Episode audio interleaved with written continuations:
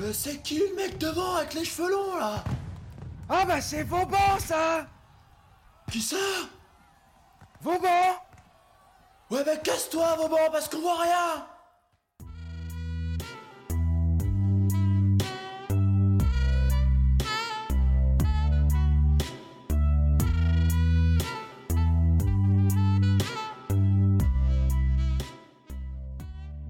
De noblesse moins moins moins moins euh, à maréchal plus plus plus plus et tout ça grâce au BTP. Vous l'aurez compris, aujourd'hui on va parler d'une anomalie. euh, J'ai nommé Vauban.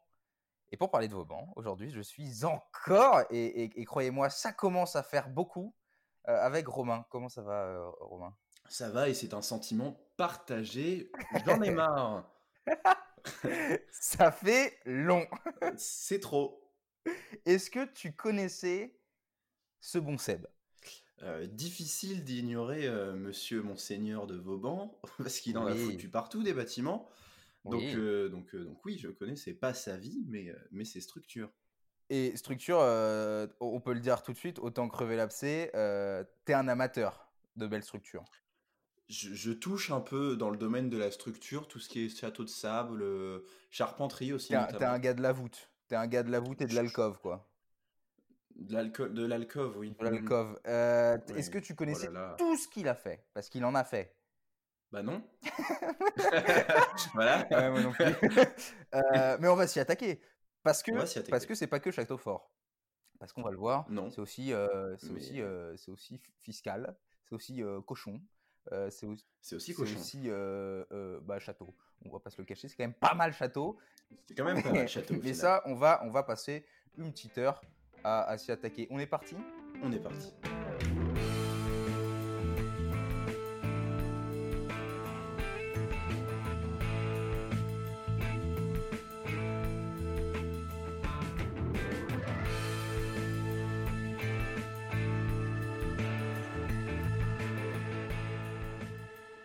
Alors, je plante le contexte. Euh, Romain, Tu nous agresses. Romain, bruit d'ambiance, s'il te plaît. Euh, France du 17e maintenant. Euh, alors, Je sais pas pourquoi je fais du vent. dans les années 1600, bon, il y en a sûrement eu, dans, dans les années 1630, et dans les années 1630, la France, elle commence et elle continue euh, un siècle qui va se... Le, le- le- le mot résumé, je pense, c'est bordel. Euh, Oui. Je pense que c'est- c'est... Oui. Il y a des conflits internes, il y a des conflits externes, et il y a un gros conflit qui est la guerre euh, franco-espagnole, euh, qui va opposer le Saint-Empire romain germanique, euh, qui est genre, en vrai, les Allemands plus plus, avec les gens à côté, l'Espagne, Mhm. qui, qui a la main mise aussi sur les Pays-Bas, et, et, alors, et sur, un, sur la Franche-Comté. Si. si, ça compte. ça compte vraiment. Euh, et en gros, les- donc la France, euh, dans ces périodes-là, dans les années 1630, elle va vouloir euh, s'expandre. Je ne sais pas si c'est un mot en français. Je suis pas sûr, mais. Mais, Mais peut-être. problème étant que les Français, c'est des Bourbons. hein, la, la dynastie française, c'est souvent des Bourbons. Ils aiment bien Et le whisky. Les Espagnols et les. J'ai pas soulevé hein, parce que moi je suis dans, je suis dans mon intro. Euh, les Espagnols et les, et les Allemands, eh ben, ils sont plus Habsbourg. Oui. qui est une autre grande dynastie européenne. Oui. Et du coup, les Habsbourg, ils veulent pas trop que les Bourbons, euh, machin, machin. Euh, ils s'e- ils s'expandent trop, machin. Alors du coup, les... Waouh. ah, bam, verrou. Stéphane Euh, Bern, et- c'est toi? Bah ouais. non mais je parle en image. Verrou, au sud avec l'Espagne, au nord, euh, machin, est, euh, Franche-Comté et aux Pays-Bas. Enfin bref, conflit franco-espagnol. Le portrait est fait. Je pense qu'on a tous l'idée. Euh, et c'est dans, cette, dans ce contexte que va naître le 1er mai 1633 Sébastien le Prestre de Vauban, Oui. le même jour que Zaz. Zaz, Zaz, tout à fait. qui n'est pas n'importe qui. Alors il naît, il naît dans une famille euh, qui est comment? Il naît dans une famille qui est pas très riche concrètement. hein. Il n'est pas avec une cuillère dans la bouche, parce que euh, ses parents sont des petits hobereaux. Qu'est-ce donc un hobereau, Guillaume? C'est en gros des nobles euh, pauvres, voilà, qui cultivent leur propre Ouais. terre, parce qu'ils n'ont pas beaucoup euh, de moyens. Euh, pour parler vite fait de ses parents, euh, Albin ou Urbain, le prestre, on ne sait pas trop, c'était un, un écuyer et notamment, attention, grand nom de, la greffe d'arbres fruitiers. Oui. Oui. Alors oui. ah oui. Hein. Si si. Si si. Et c'est et c'est pas. Et la, France, enfin, il y a des grandes familles, quoi. Moi, c'est ça que j'ai à dire. Bah, pour, illustrer, il, a laissé à la postérité les pommes et les poires Vauban que vous connaissez tous. Bah oui, bah, bah oui. mais c'est une forme d'héritage aussi. Oui, oui, oui, il ne faut pas négliger. Et sa mère, pour le coup, elle était un petit peu plus riche que lui, puisqu'elle était issue d'une famille de marchands et de paysans enrichis. mais elle travaillait concrètement la terre, et c'est grâce à sa dot qu'ils vont acheter leur maison. Son enfance, c'est Sebou, il la passe auprès de paysans, de la nature aussi. Où ça? Il n'a pas beaucoup d'amis. Où ça? Dans le massif de Bourgogne-Franche-Comté. dans, dans, le parc naturel du, du Morvan, quoi. Oui, c'est ça. Tout à fait. Hein. Et j'ai oublié le village. Saint-Léger de Fourcheret. Merci. qui est un village, enfin qui est un village, qui est un, qui est une plateforme multimodale quelque part, qui est un hub. Un hub, tout à fait. Qui est, un, voilà, donc le mot village, finalement, je le trouve. Euh, un petit peu péjoratif. Euh, voilà, et puis un peu hautain. Euh, il va avoir une enfance très simple, mais une bonne éducation quand même. Une bonne éducation, éducation à la dure. il va d'abord être. à, la, à, la, dure du 17 e À la dure du 17 e Donc, à la dure dure. dure. oula, j'allais faire une blague un peu vaseuse, mais dur auprès du curé du village. Et ensuite, oui, voilà.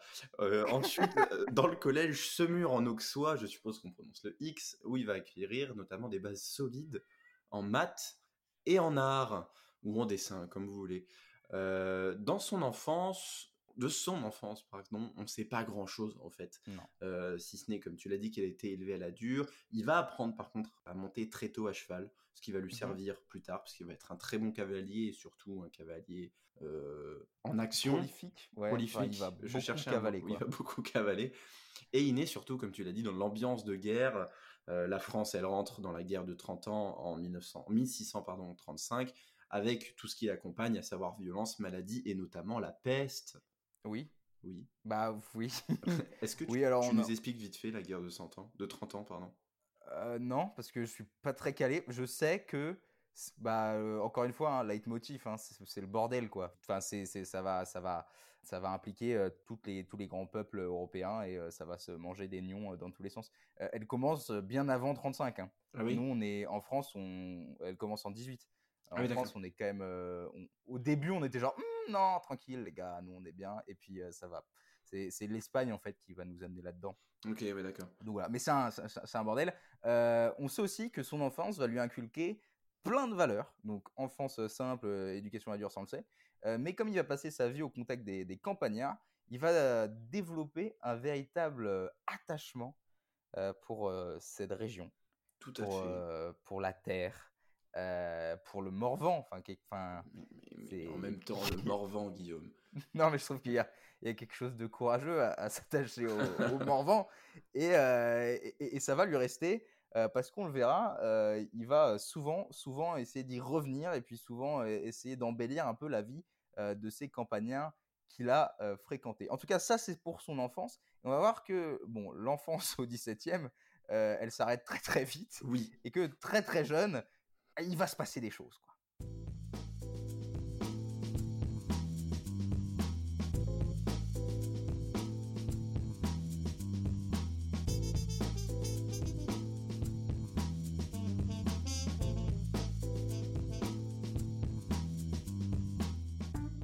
Bon, on l'a dit, euh, l'enfance, euh, ça passe vite euh, pour Vauban, et pour cause, en 1648, il a à peu près 15 ans, c'est le début d'une période de l'histoire française qui est relativement importante et qui est carrément importante, qu'on peut carrément qualifier aussi de guerre civile, qui s'appelle la Fronde.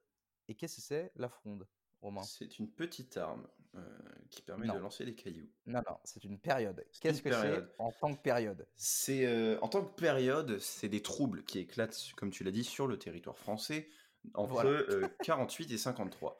Euh, à ce moment-là, il y avait au pouvoir la régente Anne d'Autriche et euh, le cardinal Mazarin qui a succédé à Monsieur Richelieu. qui, était, le, qui est le conseiller principal de la régente et du roi plus tard. Hein. Pourquoi il y a une régente? Parce que Louis XIV, je ne sais pas s'il est déjà né ou pas, mais en tout cas, il est trop jeune. il n'est pas encore au pouvoir. Du coup, il y a régente. Ouais. Et, en gros, dans cette période de lutte, c'est des nobles qui s'unissent contre l'absolutisme monarchique et la politique fiscale de Mazarin. Ils en ont mmh un peu marre.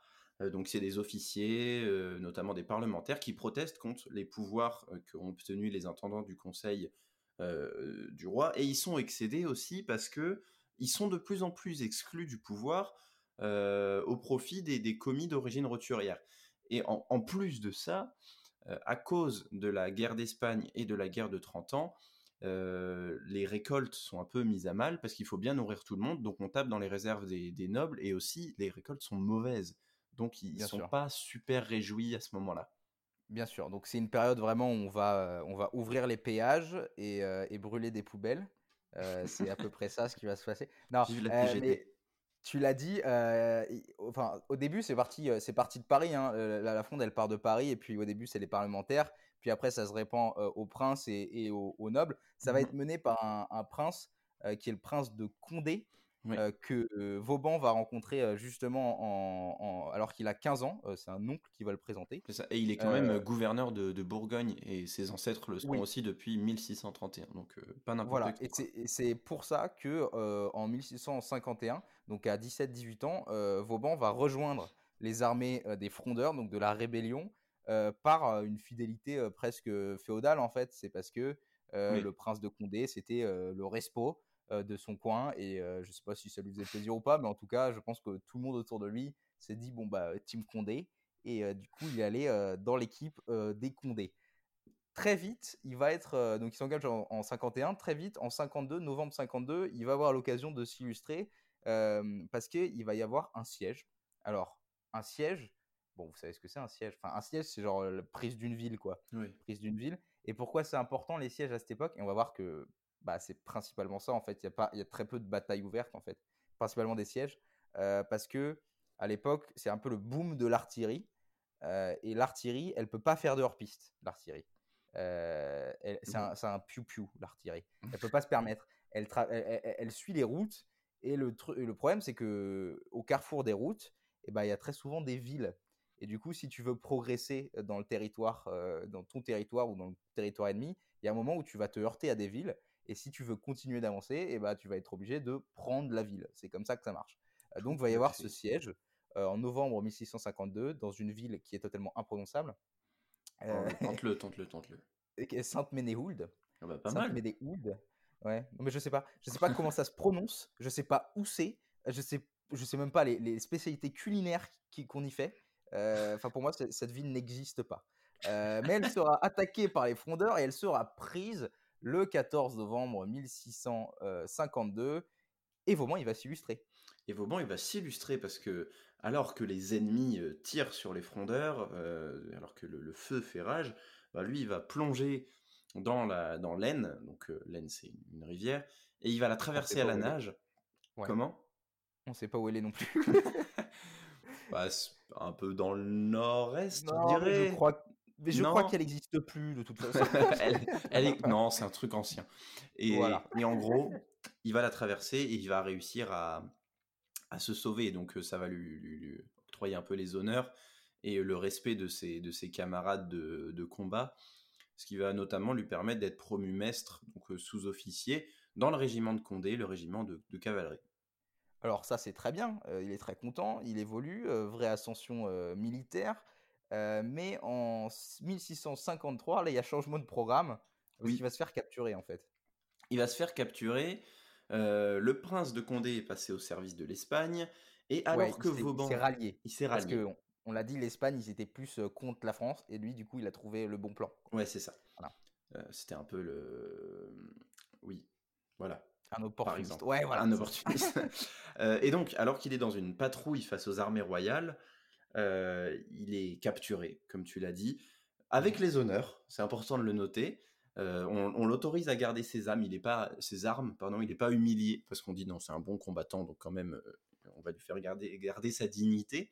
Et il va être mmh conduit jusqu'au camp de, de Mazarin. Mazarin, qui sait, c'était un diplomate, un homme politique, d'abord au service de la papauté, puis des rois, donc des rois de France, et il succède à, à, Richelieu en tant que principe, principal pardon, ministre d'État de 1643 à 1661.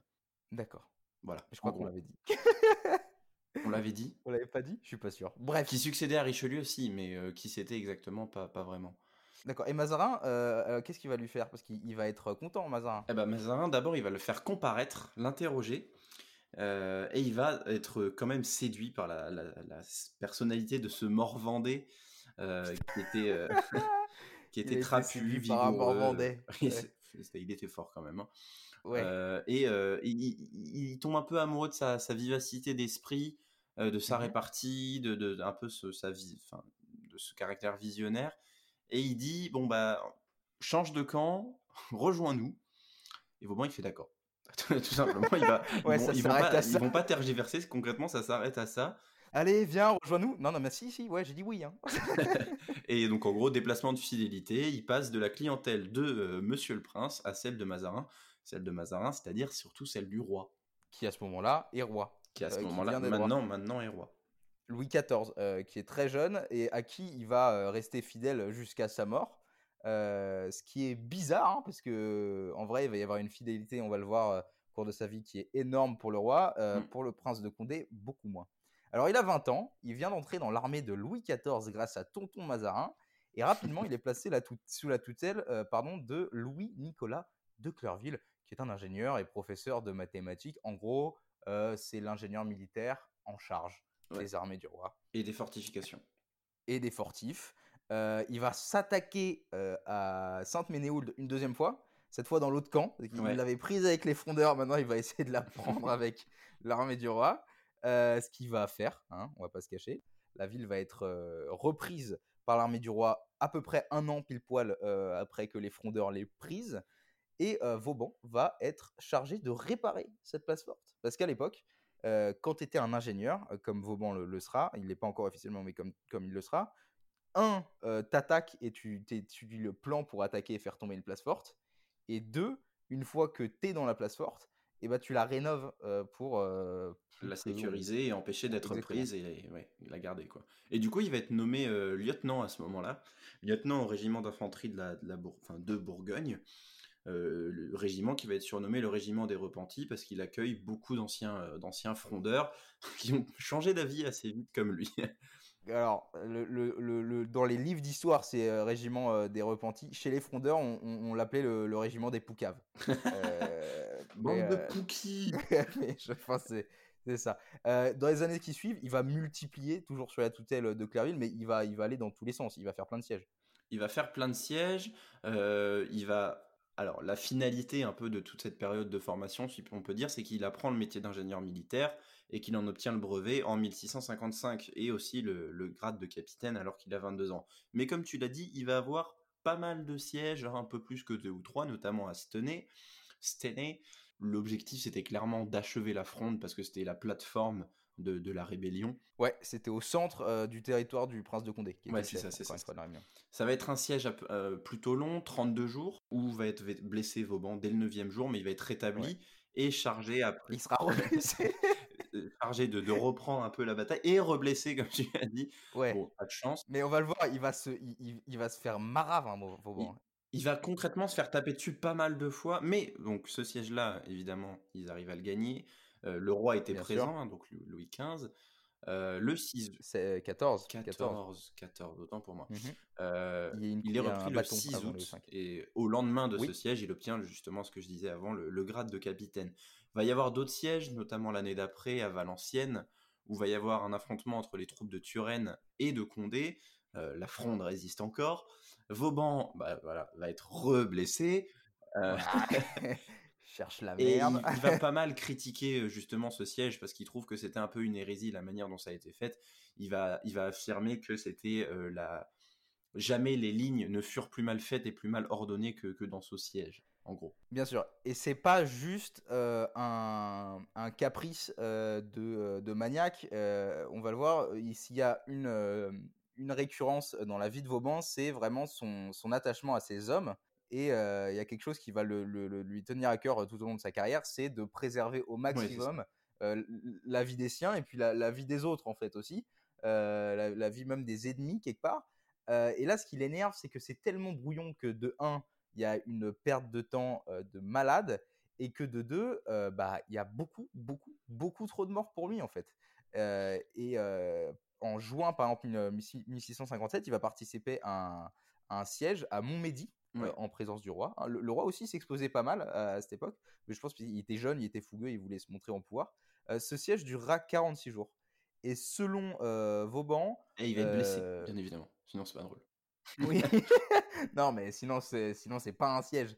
non, mais ça, ça a duré dans les faits 46 jours, mais selon Vauban, c'était plié en 15 en fait donc ça va l'énerver. Et à partir de maintenant, il, va commencer, à, partir de ce siège de Montmédy, il va se dire Putain, il faut que je prenne un peu les, choses en main.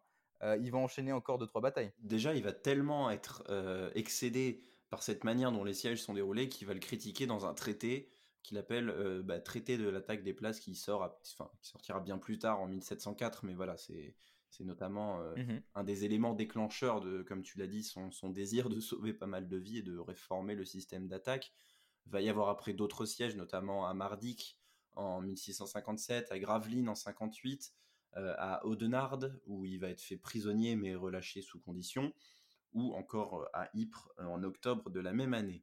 Et donc là, Vauban, il a 25 ans, il a été mutilé un peu dans tous les sens, blessé, mais, mais il résiste. 14 sièges, hein, 14 déjà. sièges déjà. 14 mis le crâne dur, il résiste, et surtout, c'est un peu sous, c'est complètement sous le règne du roi Louis XIV que sont révélés ses talents exceptionnels euh, pour la conduite des sièges et la fortification des cités, ce qui va d'ailleurs lui valoir le, titre de, de enfin, la réputation plutôt de meilleur ingénieur de ce temps, donc brillante ascension sociale.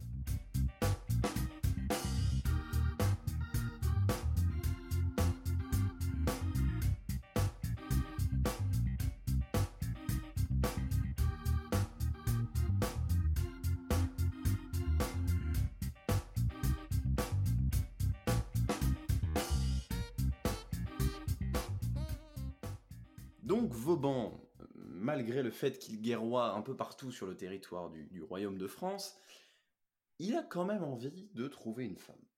Du coup, il va en profiter lors d'un congé euh, d'un an euh, en 59 pour euh, s'atteler à cette tâche-là. Pour vous situer en gros au niveau de l'histoire, on est juste après la paix des Pyrénées en 59 qui marque la fin de la guerre entre l'Espagne et la France, traité un petit peu bancal, nous le verrons. Euh, Vauban, il a clin d'œil, clin d'œil. Vauban, il a 27 ans et il prend pour épouse le 25 mars 1660 une parente, euh, précisément demi-sœur de cousin germain, qui se nomme Jeanne Dosnay, ou Donné, c'est border, clairement. Euh, elle est la fille du baron d'Épirie, Claude Donné, et elle a 20 ans. Ils vont avoir ensemble trois enfants, alors pas dans la période de, de son congé, mais ils vont avoir trois enfants. La première, Charlotte, Charlotte pardon, le prestre de Vauban. La deuxième, Jeanne-Françoise, le prestre de Vauban. Et il va y aussi avoir un, petit garçon, mais qui mourra au bout de deux mois. Gros chagrin pour le couple. Euh, il va mourir à deux mois. Deux mois, c'est aussi la période avant laquelle il va être rappelé par le roi pour euh, venir démanteler la place forte de Nancy, qui a été rendue au, Vauban, au, duc de Lorraine. Donc il reste pas très longtemps avec sa femme. Non, et il restera jamais très longtemps avec sa femme d'ailleurs, parce qu'on estime qu'en à peu près 4000 mois de vue commune euh, potentielle, ils en passeront 32 ensemble. Donc c'est peu. Euh, 3 ans et demi, pour la... ça fait. 3 ans et... Ouais. Putain, de tête? Euh, oui. non. non, pas du tout. Euh, la, raison est la suivante, c'est que bah, il travaille énormément et puis il y a des guerres dans tous les sens, on l'a vu. Du coup, il y a toujours du travail pour soit attaquer, soit défendre quelque chose. C'est clair. Euh, ça va avoir une conséquence assez radicale, c'est que bon, il passe son temps sur les routes et du coup, il va avoir des enfants sur les routes. Normal. Des enfants illégitimes. Alors, Vauban pas fidèle, mais Vauban, très très réglo, parce que Vauban va réserver 14 000 livres à chacune des femmes qui, disent avoir un enfant de lui.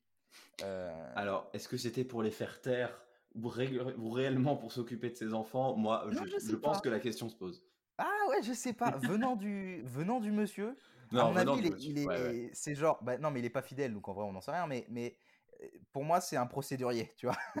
c'est genre, il y avait un protocole et, euh, bon, bah, protocole, quoi, c'est parti. Enfin, bref. famille ou pas famille, on a compris que le roi le réclamait souvent et pour cause, il commence à se faire de plus en plus une vraie réputation. Et comme avec lui c'est boulot boulot, entre les sièges et les défenses, il est tout le temps sur la route.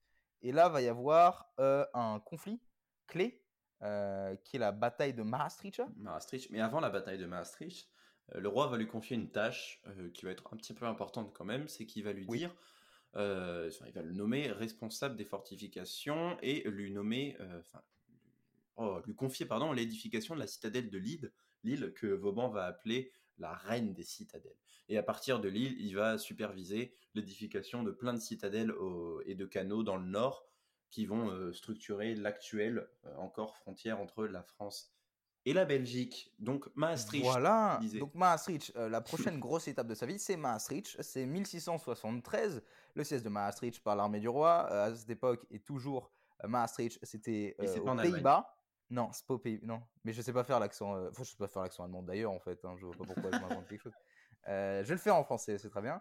Maastricht, c'était aux Pays-Bas, donc paix bancale, hein, parce qu'en vrai, il y, a, y a la guerre d'Hollande à cette période, dans les années 70, 1670, il y a la guerre d'Hollande, donc Pays-Bas et Espagne, parce que c'est les Habsbourg toujours contre les Bourbons.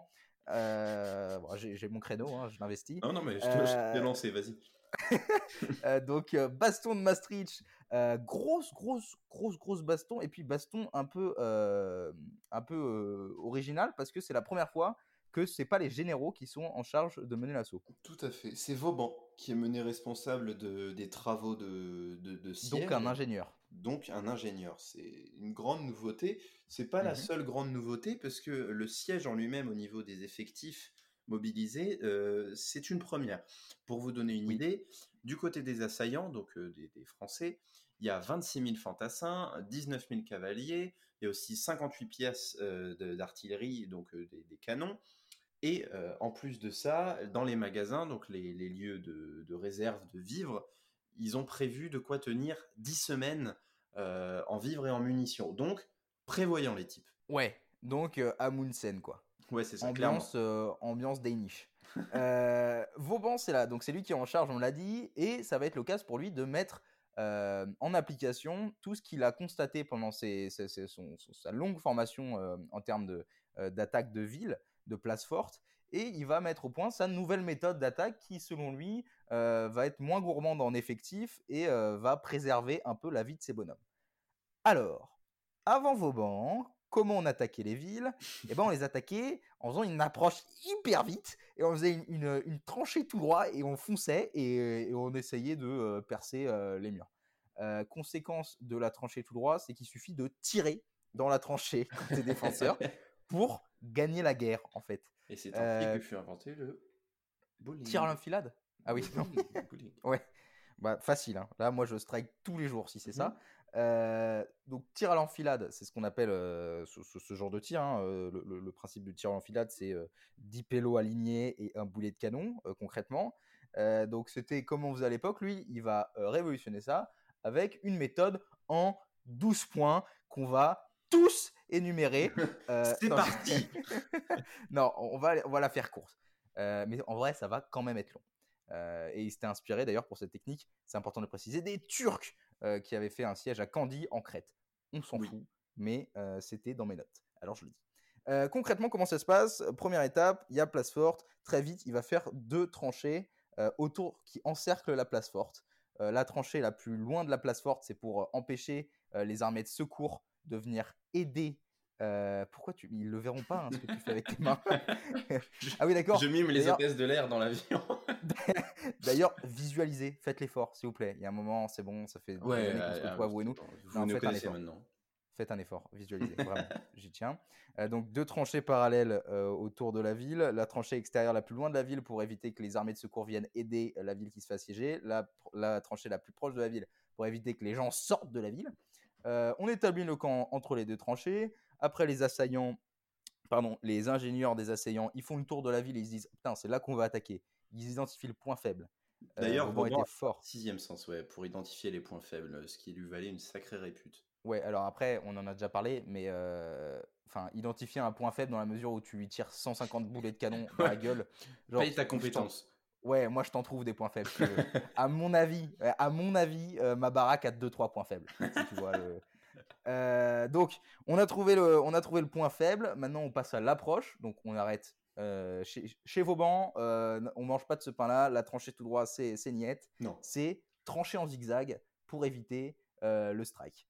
Donc trancher en zigzag, machin, on creuse à 600 mètres, donc qui est la portée des canons de l'époque, on creuse une autre parallèle, et puis ainsi de suite. En fait, on avance étape par étape avec des tranchées qu'on creuse plus larges qu'avant pour que les mouvements soient plus aisés à l'intérieur de la tranchée.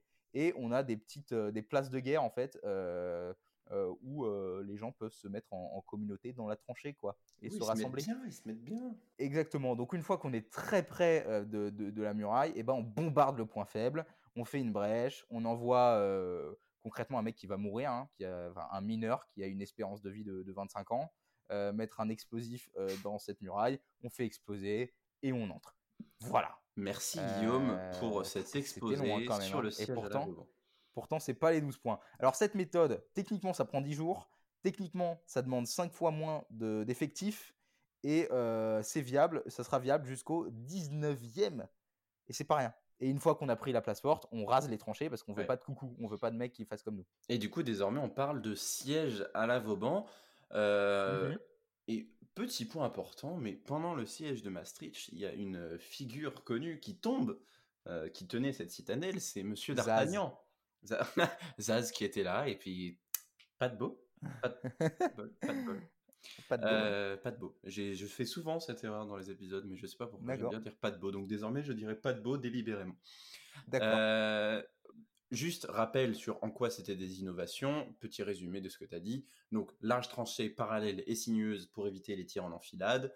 Ouverture de la brèche au canon, ce que tu n'as pas précisé, c'est d'ailleurs maintenant les boulets étaient en fonte. Donc les petits châteaux des, des, murs du Moyen Âge, il faisait pas long feu. C'est pour ça que Vauban va après réformer aussi la, défense, on le verra. Mmh Perfectionnement des tirs en enfilade, donc en gros attaque sur les flancs des ennemis pour faire un, bon petit strike, euh, tranchée de diversion, euh, équipement des soldats avec des baïonnettes, et euh, place d'armes sur les côtés pour le repos des soldats, mais aussi pour entreposer des ressources et être à couvert. Et chauffage au sol. Chauffage au sol, c'est important, avec du lino. Oui, parce que avoir froid aux pieds, en campagne, non. Non, non, c'est chiant. Non, c'est chiant, c'est désagréable. Non, c'est... non, non, non. un, bon chauffage au sol, ça, ça change la vie. Alors, Maastricht sera prise sous le, sous les, sous le commandement euh, de Vauban. Elle sera prise en 17 jours.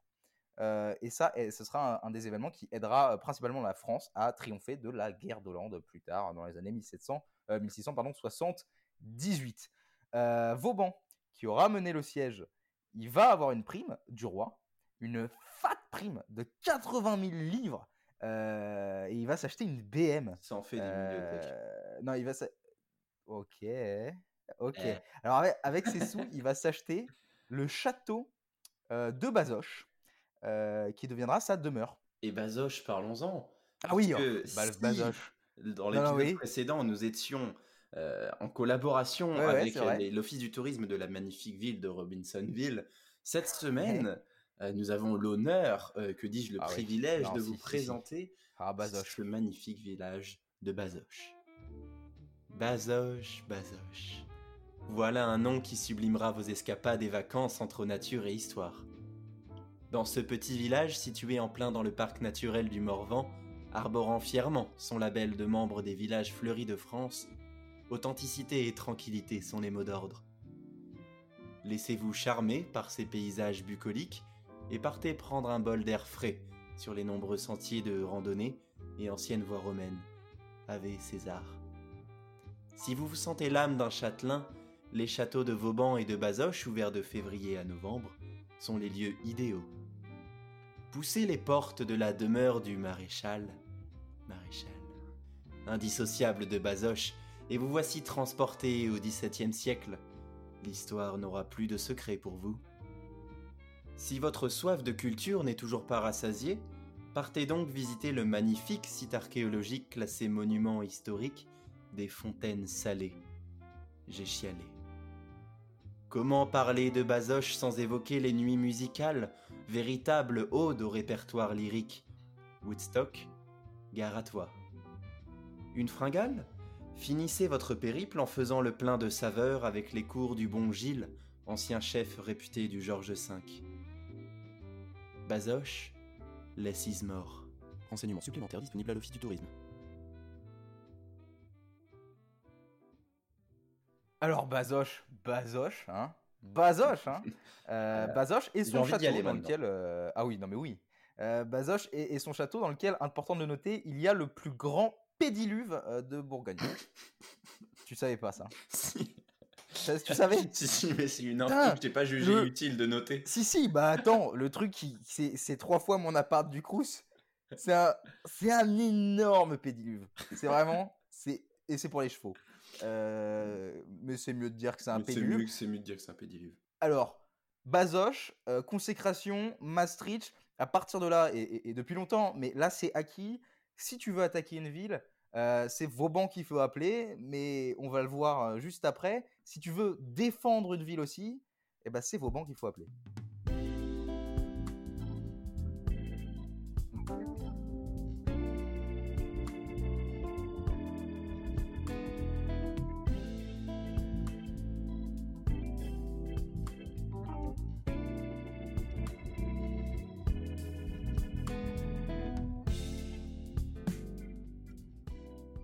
c'est connu, la meilleure attaque, c'est la défense, ou alors c'est l'inverse, je sais plus.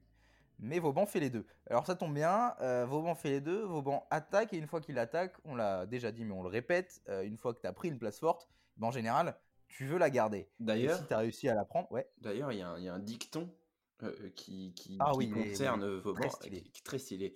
Une ville construite par Vauban est une ville sauvée, une ville attaquée par Vauban est une ville perdue. Et oui. Incroyable. Incroyable. Euh, donc, dès que tu en prends une, euh, tu t'essaies de la garder. Et si tu as réussi à la prendre en général, c'est que la fortification était pas suffisante. Alors Vauban, depuis la citadelle de Lille, il commence vachement à, investir les places fortes et à les, soit les remanier, soit en construire de nouvelles. Là où il va se distinguer encore une fois des autres, c'est dans la méthode de construction. Et la première étape pour Vauban, c'est d'analyser le territoire euh, sur lequel il est censé construire. C'est un truc que les autres faisaient pas trop. Euh, à l'époque, euh, on avait l'habitude de prendre un plan et on se dit ce plan il marche et il marche n'importe où. Euh, que ce soit dans une montagne, que ce soit à Bazoche ou que ce soit en bord de mer. Vauban, lui, il va faire de longues études géologiques, géo truc machin du terrain. il va se dire là il y a un ruisseau, c'est un obstacle naturel. Là il y a une falaise, c'est un obstacle naturel. là il y, a un, y a un truc qui surplombe, c'est la merde pour nous. Enfin plein de trucs comme ça. Et il va essayer de, d'embellir tout ça. Donc, première étape, comprendre au maximum ton territoire. Et après, il construit. Mais comme il construit en fonction du territoire, en vrai, la majorité des forteresses Vauban bah, se ressemblent pas énormément. Alors, il y a des récurrences. Non, non, parce que alors il y a des récurrences, mais il y a beaucoup quand même de diversité et beaucoup de, de, zones différentes à défendre. Par exemple, la défense des côtes, eh ben, euh, enfin, à la défense des côtes, son, son type de bâtiment particulier. donc, c'est des petits forts circulaires adaptés au, tir rasant sur l'eau pour euh, déglinguer les bateaux, mmh euh, plein de phares pour avoir l'œil sur toute la sur toute la côte, comme à, à Blaye ou, ou à, à Camaré pardon dans le Finistère. Il y a aussi shout out, shout out Camaré. Shout out Camaré. Euh, il fait aussi euh, construire des ports de guerre, euh, comme à Dunkerque. l'eau, restons dans, le thème de l'eau, mais il l'utilise pour améliorer aussi le, système défensif, même en plaine. C'est-à-dire qu'il va faire construire des écluses pour inonder artificiellement les, justement la, plaine et arrêter la progression de l'ennemi exactement comme le faisait Genghis Khan quand il détournait les rivières pour inonder les, troupes ennemies. Donc, euh, Putain, ça veut dire que les mecs avaient pas leur brevet 50 mètres. Non. mais donc voilà, donc euh, putain de stratège. mais les gars, réveillez-vous. Comment vous voulez faire du canoë kayak si vous n'avez pas votre brevet 50 mètres euh, Putain de stratège qui fait des, des, des, forteresses très différentes, on l'a vu, mais s'il y en avait une, un type de forteresse, le nec plus ultra, la définition, ce serait un pentagone. un pentagone pour les, pour les experts, c'est cinq côtés. Hein on, resitue. c'est important de resituer, je pense. Euh, moi-même, j'en avais besoin. Alors, je vous fais le schéma. Euh, ça va être dur à visualiser, mais encore une fois, faites un effort, merde. Faites un effort, sans déconner. Ou alors prenez une petite carte sur le côté. Prenez, un, prenez un papier et dessinez en même temps que nous. Voilà, alors on va vous laisser des étapes, on va laisser 10 minutes de... Non bon, pentagone, euh, régulier, hein, c'est-à-dire tous les côtés égaux, ça, on va vous faire chier avec des termes techniques, euh, avec des avancées, à chaque angle, des avancées en, forme de flèche, euh, sur lesquelles on montait les canons, on montait les canons, qui avaient à cette époque une portée de 600 mètres, on l'a déjà dit.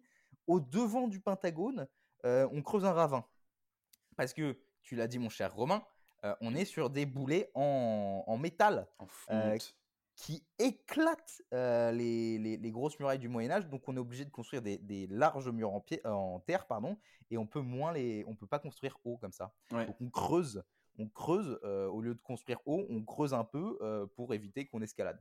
Donc on creuse tout autour du Pentagone. entre les deux angles des, de, de, chaque mur, en fait, devant chaque mur, on, on met des petits, des genres de petits bastions en forme de flèche aussi pour défendre, plein de trucs comme ça. Euh, de l'autre côté du ravin, euh, il y a ce qu'on appelle le glacis, qui est une pente douce en fait, qui va obliger l'adversaire à avancer euh, à découvert. Donc ça, ça va aider.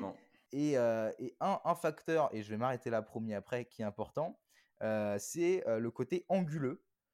et le terme est bien choisi. le côté anguleux de, ces forteresses. Ça ressemble un petit peu à une étoile. Ouais, bah c'est un, un, pentagone, quoi. Suis désolé de te le dire. le pentagone n'implique pas forcément l'étoile. Le pentagone euh, aux États-Unis n'est pas en forme d'étoile. je crois. Quel pentagone aux États-Unis?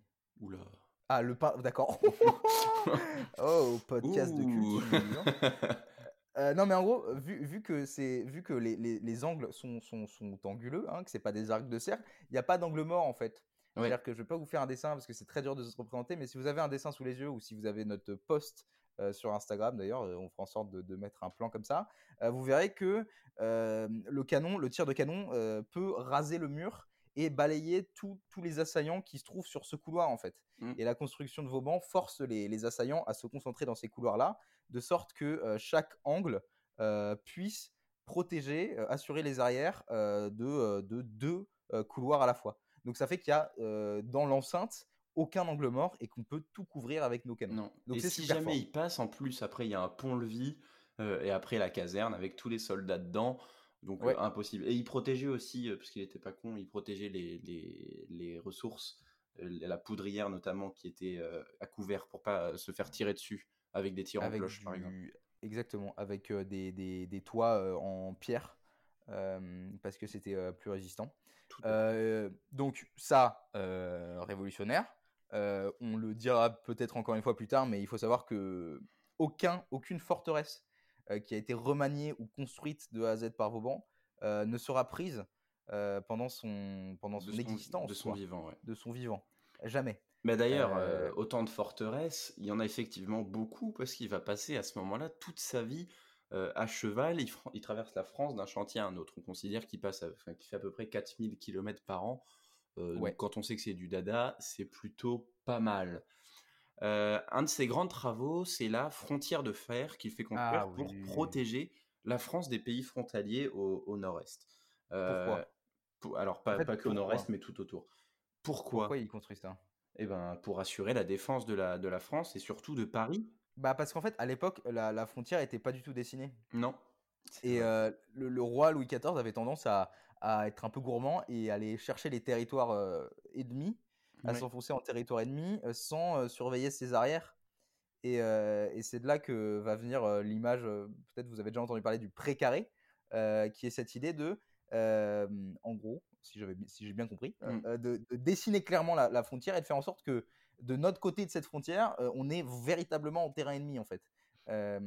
ça évitera au roi d'avoir à constamment surveiller ses arrières, euh, s'il va avancer en terrain ennemi. Donc, mais euh, justement, tu l'as dit, le roi il est assez gourmand et, Vauban il va lui dire bon écoute euh, mon gros, enfin il va pas lui dire comme ça parce que sinon ça se serait si, je crois, qu'il a dit. si, Il dit écoute mon gros, tout, tu vois toutes les villes en, première ligne, il faut les abandonner parce que elles sont trop avancées et il faut, se recentrer. il faut se recentrer, se reconquérir sur les, enfin reconquérir les villes qui sont dans notre dans notre zone parce que c'est tout simplement plus réaliste et puis ça, son, but c'était un peu de compacter la défense pour empêcher les ennemis de passer. Et là où il va lui dire, juste, il va lui dire, et ce qui est important de noter et qu'on n'a peut-être toujours pas dit, c'est que le, roi l'écoute. Le roi écoute Vauban. Le roi écoute Vauban. Euh, Vauban n'a pas peur et il aura jamais peur de dire au roi ce qu'il pense, ce qui tranche un peu avec un peu la société de cour de l'époque. Vauban est hyper honnête et Louis XIV le respecte à fond parce qu'il sait qu'il est hyper fidèle envers la couronne, mmh. moins envers sa femme, on l'a compris, mais qui travaille au bien du pays.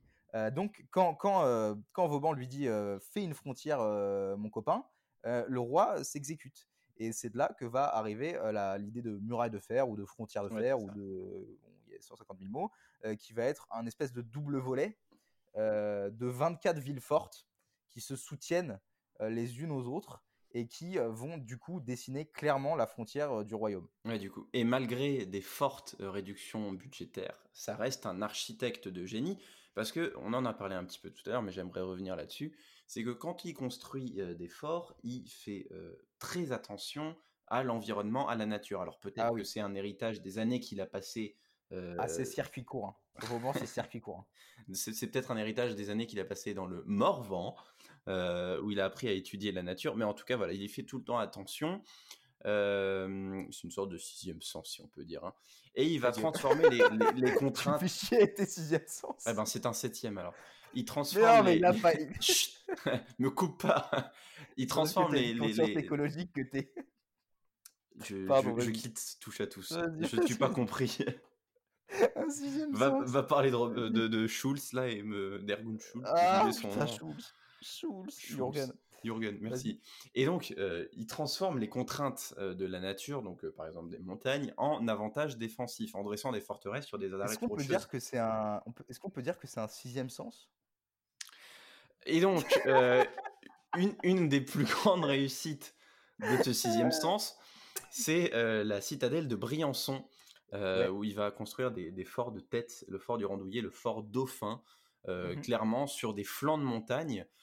Qui va transformer en enceinte fortifiée et clairement imprenable pour le coup, soit en les créant, soit en les modifiant.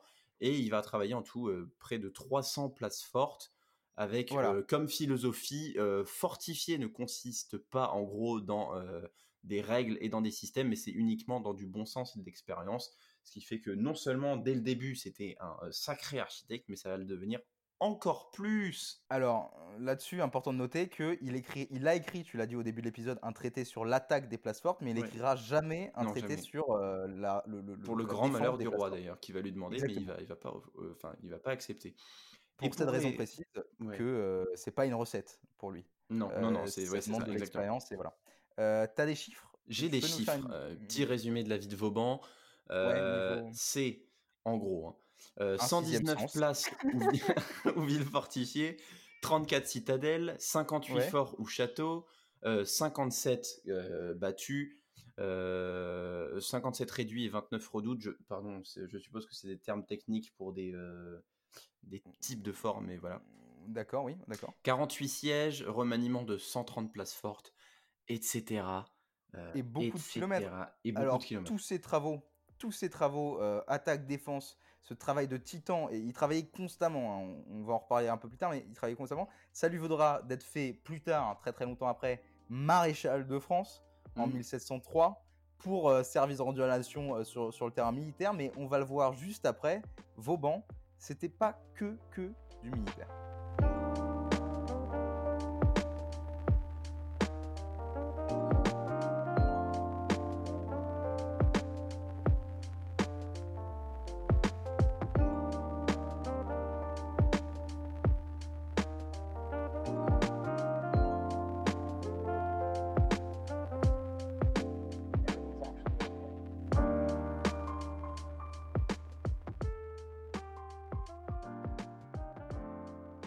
Vauban attaque, Vauban défend, et Vauban réfléchit. Et Vauban réfléchit tellement que Vauban va, comme on l'a dit euh, depuis, depuis tout petit, il est très curieux, il va s'intéresser à plein, plein, plein, plein, plein de trucs. Alors Vauban, il a beaucoup, on l'a dit, euh, voyagé euh, pendant, pendant sa carrière militaire, à cheval principalement, et ça lui a permis de voir énormément de choses, de voir du beau monde, de, connaître la France de, de, long en large, et il a vu notamment la pauvreté, la pauvreté pardon, du monde paysan auquel il est toujours très attaché parce qu'il sait d'où il vient. Euh, il n'oublie pas ses origines, et ça, c'est très très louable.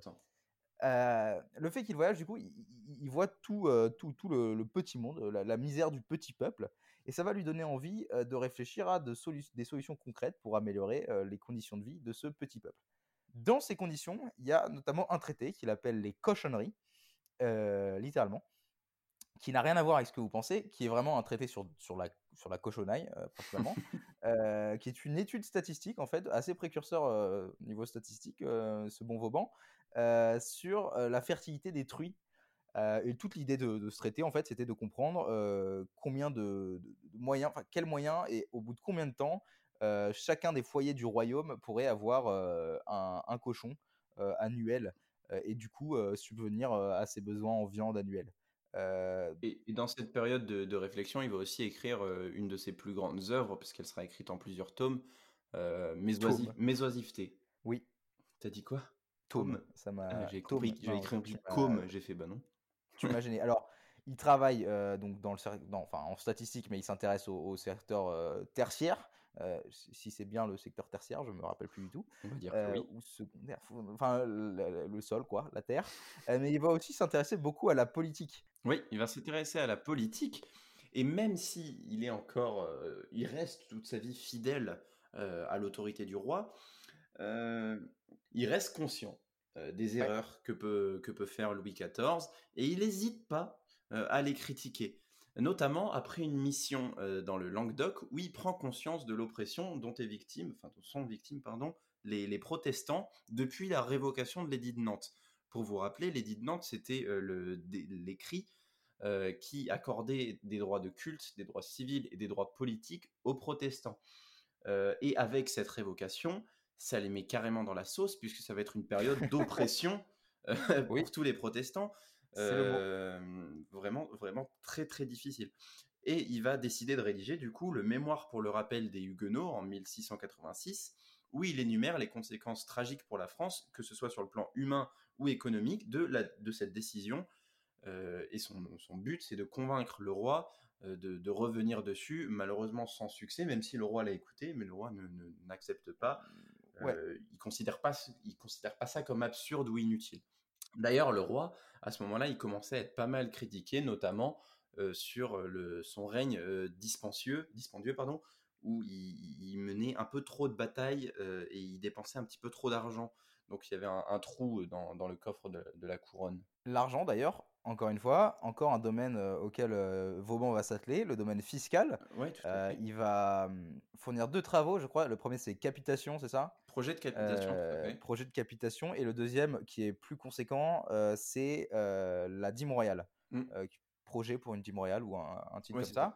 Euh, qui est un, qui consiste en fait qui est un projet de loi ou, ou, une révocation du système fiscal euh, qui consiste en trois volets. Le premier volet euh, c'est l'abolition. L'abolition. L'abolition. L'abolition des, des, privilèges, puisqu'il y en avait beaucoup. Et Vauban savait que, que les nobles ne participaient pas autant à l'État, en tout cas pas à hauteur de la participation des, des petits paysans. une baisse de certaines taxes, notamment la gabelle, qui empêchait au taux où, elle était, donc c'est l'impôt sur le sel, de, aux, petits paysans de, se fournir correctement en sel.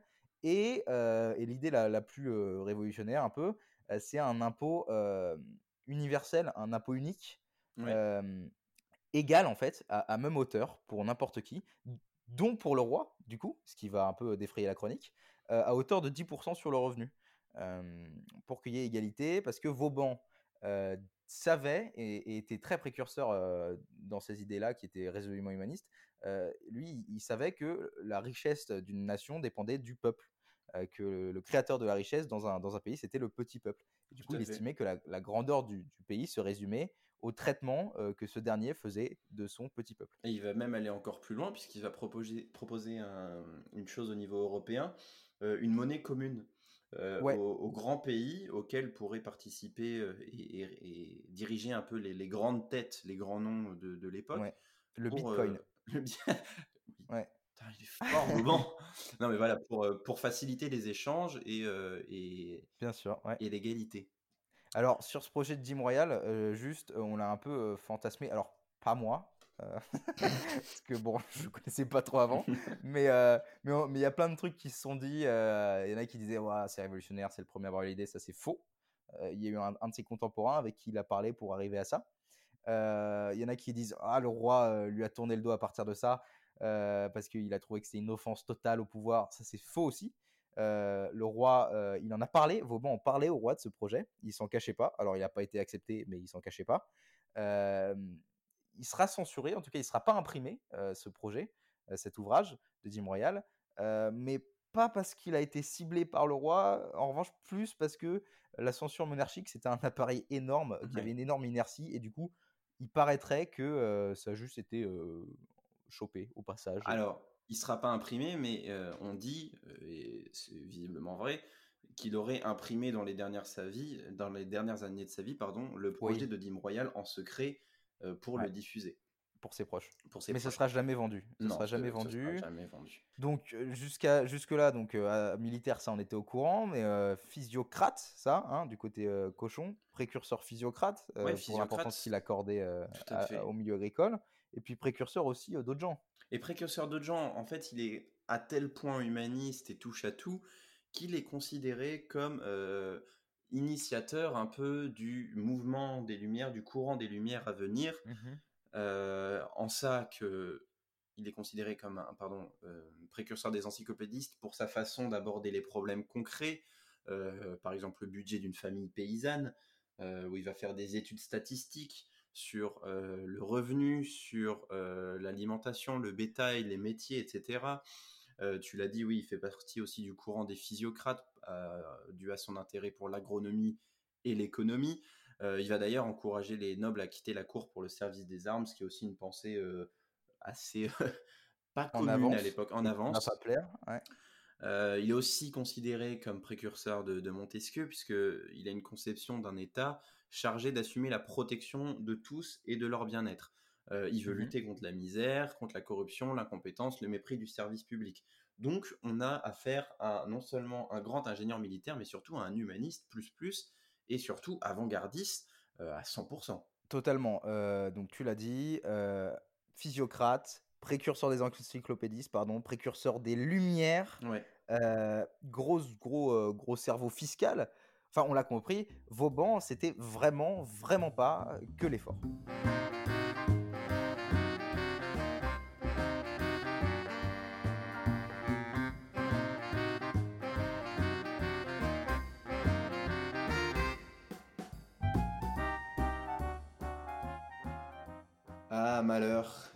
Bonnes choses ont une fin, même Vauban, euh, hmm. et qui reste mortel. Même un séjour à Bazoche. Et eh là là.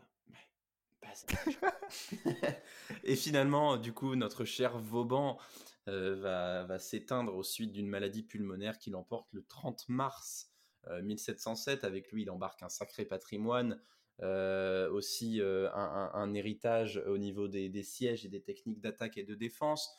Bien sûr. Euh, il a 71 ans quand il meurt, hein. c'est très vieux. Hein. Sacrément vieux pour l'époque. Ouais. Il va être aussi pas mal récompensé dans les dernières, sa vie, dernières années pardon, de sa vie, notamment en 1693 avec la Croix de Saint-Louis. Il va ensuite obtenir la dignité de maréchal de France en 1703, donc on le nomme enfin maréchal de Vauban, enfin maréchal Vauban, mmh pardon. Et en 1705, il reçoit le cordon bleu de l'ordre du Saint-Esprit. Je ne sais pas trop à quoi ça correspond, mais non, mais ça a l'air bien. C'est pour ça que je l'ai dit parce que je trouvais ça marrant. Euh, au moment euh, de, son éloge prononcé par Fontenelle, il va déclarer, euh, alors pas Vauban puisqu'il est plus trop là, mais il va déclarer son histoire devient une partie de l'histoire de France. Et donc voilà, Vauban s'est éteint. Vauban s'est éteint et Vauban est inhumé euh, dans l'église de Bazoches, euh, fier de ses racines, ce bon Seb. donc dans, dans, son, dans, son, coin natal, mais bon, son cœur va être déplacé en 1808 par Napoléon vers les Invalides. Parce que la tombe avait été profanée. Pendant la Révolution, on avait dit qu'on reparlerait de la Révolution, mais du coup, voilà, Napoléon décide de lui accorder une place aux Invalides. C'est vrai. ces structures vont être, vont être encore utilisées jusqu'au 19e siècle. Pardon. on raconte aussi que la ligne Maginot, l'idée de la ligne Maginot est inspirée de la muraille de fer de Vauban. alors la ligne Maginot a moins bien marché apparemment quand même, raté. Aujourd'hui, 12 des fortifications de Vauban sont classées au patrimoine mondial de l'UNESCO. par exemple la citadelle d'Arras. Euh, si jamais vous êtes d'Arras, la citadelle d'Arras est classée au patrimoine mondial de, l'UNESCO. Et c'est important de le noter pour couper court aux rumeurs parce que, parce que voici ces derniers temps ont un peu remué le, couteau dans la plaie. Non, le roi n'a pas déshérité Vauban. Hein. Ça, c'est faut arrêter avec ces rumeurs. Le roi, quand Vauban meurt, le roi il dit c'est un bon Français qui meurt. Il est un peu triste. Euh, c'est ton coup de gueule. Non mais closer, voici de toute façon, moi, je, les, ai dans le pif. Hein. Faut arrêter avec Vauban, laissez-le tranquille les mecs, merde. Euh, c'est tout. Et il y avait un truc sur la mouche? Parce que Ouais, c'est ça, sur la mouche. Avec ça? Je, me, permets de le rajouter, je trouvais ça marrant, mais il va même réformer l'esthétique et prendre le contre-pied de l'étiquette de Versailles un peu, parce que à la suite d'une blessure à la joue par balle dans un siège, sur tous ces portraits sera représentée cette cicatrice, mais un peu brunie pour ressembler justement aux mouches des courtisanes. Et du coup, il invente une nouvelle forme d'esthétique avec l'assiégé. en vrai, il en vend rien du tout, il contourne juste. Oui, il contourne, mais voilà, il contourne même l'esthétique plastique de Versailles. Bon, en tout cas, on, marque la fin de cet épisode puisque c'est terminé pour la vie de, Vauban comme d'habitude. C'était une porte mmh qu'on ouvre. On vous a présenté les informations euh, essentielles selon nous. N'hésitez pas à aller plus loin parce que pour le coup c'est encore un personnage où il y a pas mal de choses à aller voir. N'hésitez pas. Euh, on le dit à chaque fois mais on le dit jamais trop. D'aller faire un tour sur notre site internet touchatous.com et aussi sur nos réseaux sociaux, Instagram et Facebook, où vous pourrez notamment maintenant retrouver une nouvelle rubrique toutes les deux semaines, à savoir les outsiders un peu les, seconds de l'histoire qu'on a oubliés. Oui. Euh, comme d'habitude, si vous avez le cœur à un bon geste, le mieux que vous puissiez faire pour nous, c'est de parler de touche à tous à un copain. Ça nous permet, euh, ou un copain, une copine, un proche, enfin tout ce que vous voulez, euh, qui serait intéressé. Hein. ça nous permet d'avoir plus de retours et donc de pouvoir faire du meilleur travail. parce qu'en vrai, on peut. On dirait pas, mais on peut. oui. vous avez remarqué qu'aujourd'hui, il n'y a pas la, la rubrique compère. on n'abandonne pas, hein, c'est juste qu'on n'a pas trouvé. on n'a pas trouvé en deux semaines.